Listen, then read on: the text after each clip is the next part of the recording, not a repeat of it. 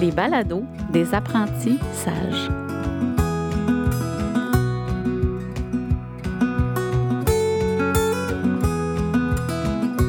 Bonjour Anna. Bonjour René.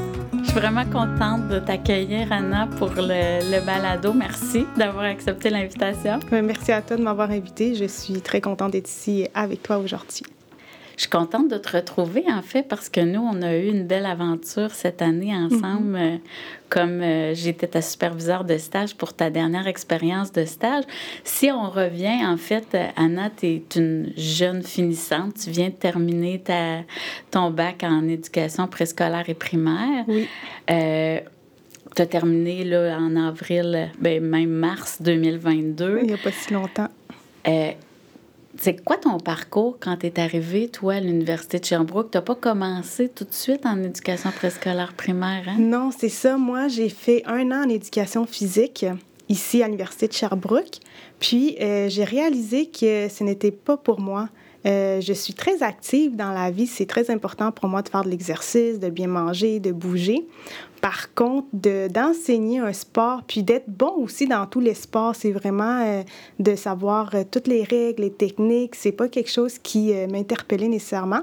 Donc, j'ai décidé de, de changer, puis de choisir le baccalauréat en enseignement au préscolaire et au primaire parce que justement, je voulais quand même avoir ce contact-là avec euh, les jeunes enfants, puis euh, l'enseignement, c'est quelque chose que, que j'aimais, là, justement. Puis pour t'avoir vu en action avec les tout petits particulièrement, Mhm. parce que nous, on était, tu étais au préscolaire quand je t'ai Oui. supervisée. Mais je pense que tu as trouvé ta voie à ce Oui, niveau-là. Vraiment, vraiment. Surtout les- le préscolaire, c'est vraiment euh, ce que je préfère, les tout petits. Quand on regarde ton parcours, tu as fait ton troisième stage, tu venais de Québec, donc tu es retourné dans ta ville, tu as fait ton stage Mhm. Oui. dans ton milieu là-bas. Oui, exactement. Donc, j'ai dû faire euh, mon stage à Québec. Donc, j'étais retournée dans ma famille à Québec. Puis, euh, ça a été mon troisième stage, effectivement. OK. Dernier stage au préscolaire, qui est un Oui. stage en insertion professionnelle. Oui.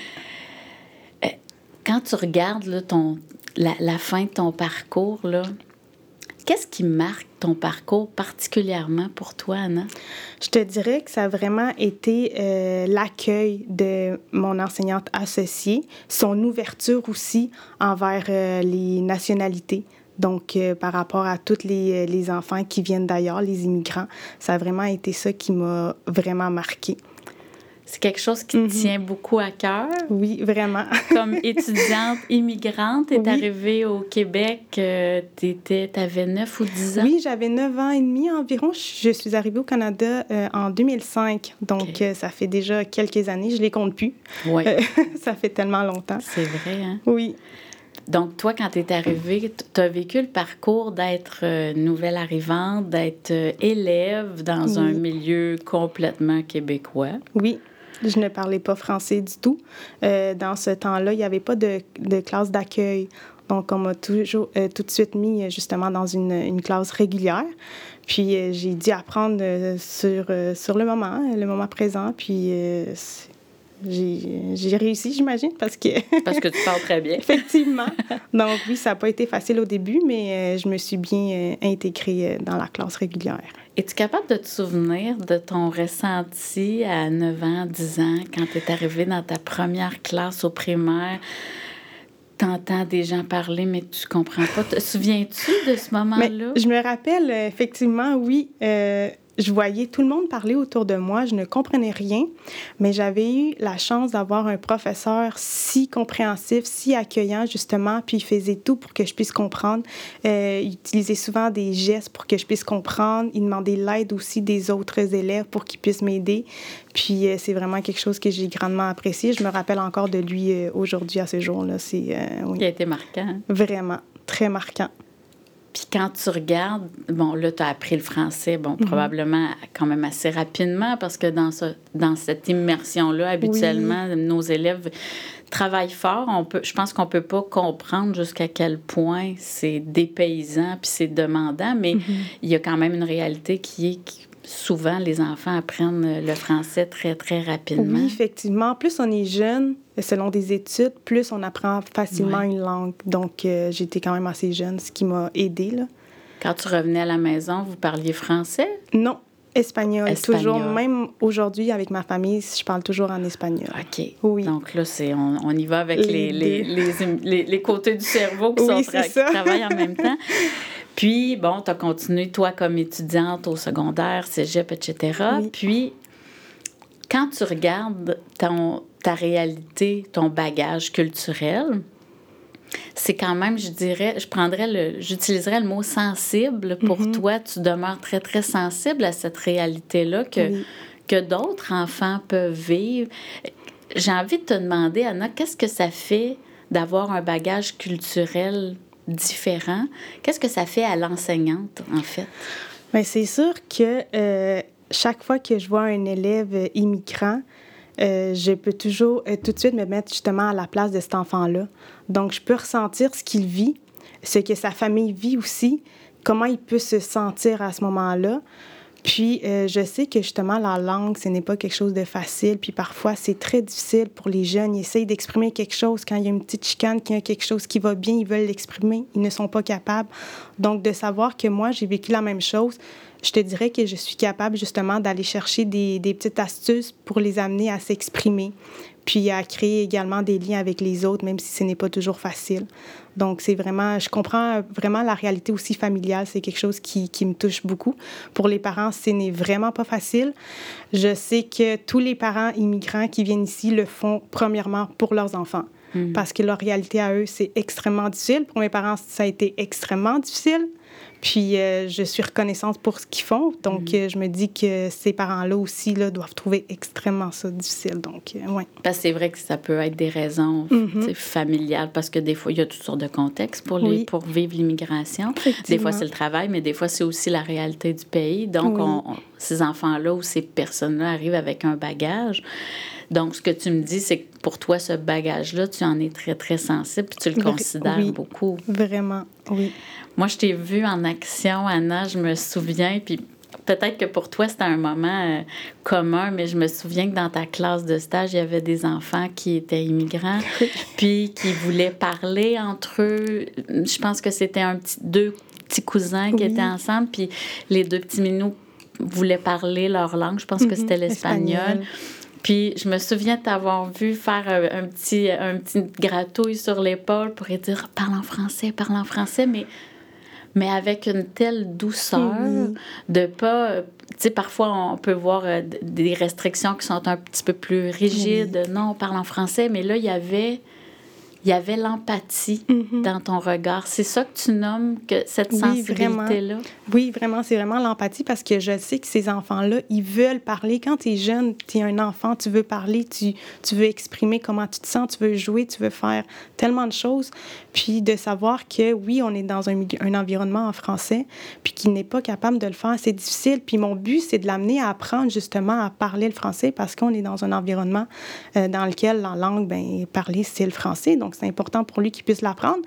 Mais euh, je ne crois pas que la façon de, de l'interdire, justement, de, de, parler sa langue maternelle, c'est quelque chose de bon parce que, justement, peut-être que s'il n'est pas capable de s'exprimer en français et encore moins en espagnol dans sa langue maternelle, peut-être qu'il ne voudra pas s'exprimer du tout. Donc, moi, mon but, c'est toujours d'y aller gentiment de, de, lui rappeler justement que c'est en français. Mais si jamais il y a des choses qu'il veut exprimer qu'il n'est pas capable de le dire en espagnol, il peut venir me le dire aussi. Ça, c'est quelque chose que j'ai vraiment apprécié. Dans mon dernier stage, il y avait beaucoup d'immigrants qui euh, parlaient espagnol. Puis ils venaient souvent me parler en espagnol aussi, surtout pour des petits chicanes, des petites choses comme ça. Donc pour moi, euh, je ne vois aucun inconvénient, justement, au contraire. C'est touchant ce que tu dis parce que le, message que je capte de ce que tu nommes, c'est, c'est souvent quand c'est l'émotif qui est à partager. Puis c'est là parfois que les mots ont tout leur sens, parce que si j'ai de la peine, je veux vouloir dire que j'ai de la peine. Si je suis en colère, je veux nommer que je suis en colère. Mais c'est aussi des termes. Euh, peut-être que dans une autre langue, qui, on n'est pas au niveau de la précision, on n'est mm-hmm. pas nécessairement au même niveau. Donc, euh, quand toi, tu regardes le, le contexte actuel, euh, est-ce que tu, tu, trouves que les services sont adaptés pour ces enfants-là, le soutien, le support? Euh, je te dirais qu'il y a beaucoup de travail à faire encore aujourd'hui. Euh, oui, il y a énormément de travail à faire. Je pense qu'il y a des choses qui, il y a des ressources qui sont mises en place, mais je pense qu'il y a quand même beaucoup, beaucoup, beaucoup de travail à faire. Puis oui, effectivement. Puis dans la formation initiale, euh, lorsqu'on forme les, futurs enseignants, moi, je l'ai vécu, je viens de finir. Puis euh, je te dirais que je n'ai pas eu justement de, cours euh, au sujet de l'immigration, d'une éducation antiraciste, comment accueillir les immigrants dans la classe, quelles sont les, les ressources, les actions pédagogiques. Donc, je te dirais qu'on en parle, mais euh, peu d'actions sont mises en place, je te dirais. Puis euh, oui, c'est vraiment quelque chose qui m'a marqué là, de, de, voir cette absence-là de, dans, dans, la formation initiale, justement. C'est intéressant ce que tu dis parce que c'est quand même une réalité qui est plus qu'actuelle. Effectivement. Euh, dépendamment de, la, dans quelle région du Québec on est, là, mais on sait qu'il y a certaines villes où est-ce que il y a très, très peu de Québécois dans, la, mm-hmm. dans les classes. Il y a de multi-ethnicité dans une même classe aussi. Donc, pour une personne enseignante, je suis d'accord avec toi que ça l'amène un enjeu. Oui, effectivement. De communication qui, qui est très, très, très limité. Si on pense à notre responsabilité professionnelle comme enseignant, où est-ce qu'on a un, de la matière à passer, on a des, des notions à passer, ben il y a, y a, des obstacles par-dessus obstacles. Euh, As-tu été capable d'aller voir dans ton parcours certaines classes d'accueil le, le, fonctionnement ou tu n'as pas pu voir oui, j'ai fait mon premier stage dans, euh, dans une classe d'accueil, justement. Donc, j'ai vu un peu le fonctionnement. Euh, oui, j'ai vraiment aimé ça, euh, cette classe d'accueil-là. J'ai pu voir justement comment les élèves pouvaient s'intégrer dans la culture, dans cette société québécoise. Donc, oui, c'était vraiment bien. Quand tu regardes aussi ton, ton bagage à toi, euh, est-ce que ce passage-là dans une classe d'accueil pour toi aurait été aidant ou tu vois que l'immersion a fait son travail? C'est une bonne question. Je pense que l'immersion a fait son travail pour ma part.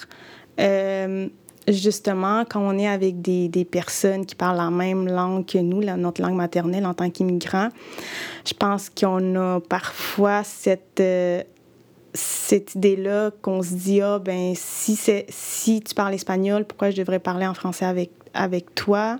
Donc, si on devient lâche un petit peu, je crois, puis on, on reprend nos habitudes, puis on continue de parler en espagnol, ce qui n'avance pas notre, notre apprentissage dans la langue française. Donc, pour moi, ça a vraiment été bénéfique, je te dirais, d'être dans une classe euh, qu'avec des personnes qui ne parlaient que le français. Que le français. Oui. Ben, je pense aussi pour créer des liens, mm. l'amitié, se faire des amis et tout ça, c'est c'est pas seulement le scolaire. Hein? On sait que la vie de l'école, c'est une vie sociale en même temps. Donc, je te dirais que pour l'apprentissage du français, oui, c'est vraiment mieux. Mais comme tu viens de le nommer, tout ce qui, les, les relations, justement, euh, je crois que c'est vraiment bénéfique parce que même moi, encore aujourd'hui, quand je vois une personne qui parle espagnol, c'est, euh, tu le vois tout de suite, là, il y a déjà un lien qui est créé, peu importe d'où la personne vient. Mm. Donc, euh, oui, c'est clair que c'est quelque chose qui t'aide parce que tu peux t'identifier justement à cette personne-là. Alors que quand tu vois un Québécois, ben, en tant qu'immigrant, tu peux pas facilement euh, partager quelque chose que vous avez en commun, étant donné que les cultures, tout est vraiment euh, différent.